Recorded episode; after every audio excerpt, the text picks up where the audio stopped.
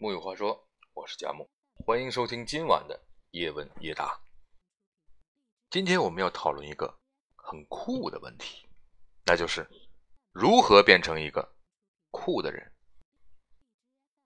其实我不认为定义酷是困难的事儿，酷呢可以从两个方面来定义。首先是一种客观现象，小众少部分。艾薇儿当然不酷，听艾薇儿的人也不酷，好吧？也许他刚出道的时候是很酷，后来卖了那么多唱片，满大街的人都知道他。滑板少年的装扮也不是少数，这怎么能叫酷呢？酷天生和大众对立。再举个例子，在一个纹身获得普遍认同的社会，你会认为纹身酷吗？回到二十年前，能够上网的人很酷。第二，酷是追求特立独行的心理状态，这源于自我认知。或自我定义，如何将自我与他人区分？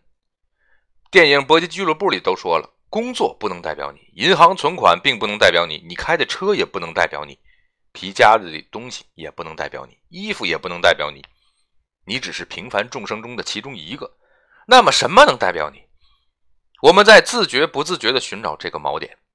讽刺的是，在现代社会，精明的商家发现酷是能赚钱的。因为在现代社会，自我认知的欲望如此强烈，商家宣传：“看呐，这个东西是小众的，所以它是酷的。”这个东西可以是任何东西，物质、精神、行为、文化等等等等。这就像往池塘里丢了块鱼饵，一大群鱼上钩，于是陷入循环。一种商品由于被认可为酷而大卖，当那些追求酷的消费者发现它不再是小众的，丢弃它，寻找下一个替代品。亚文化的进化发展，这一现象绝妙注脚。要满足第一个条件，小众是越来越难了。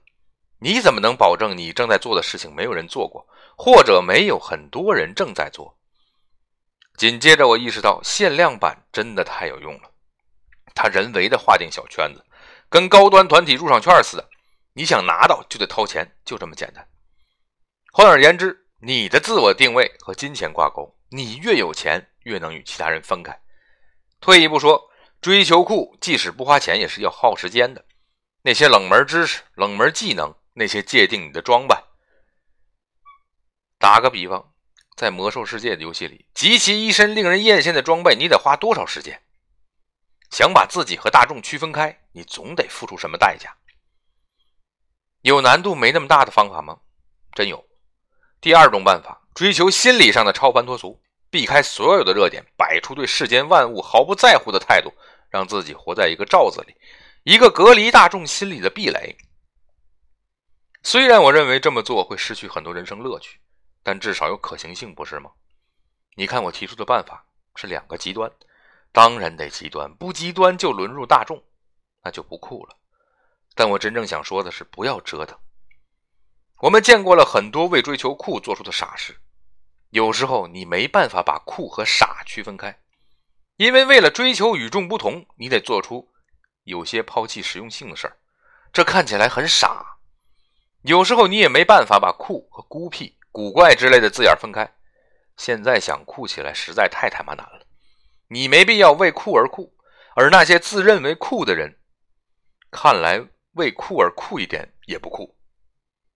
觉得很绕是吗？这就对了。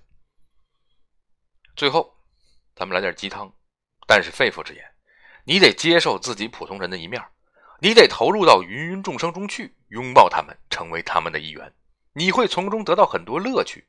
这些乐趣比追求酷强烈的多。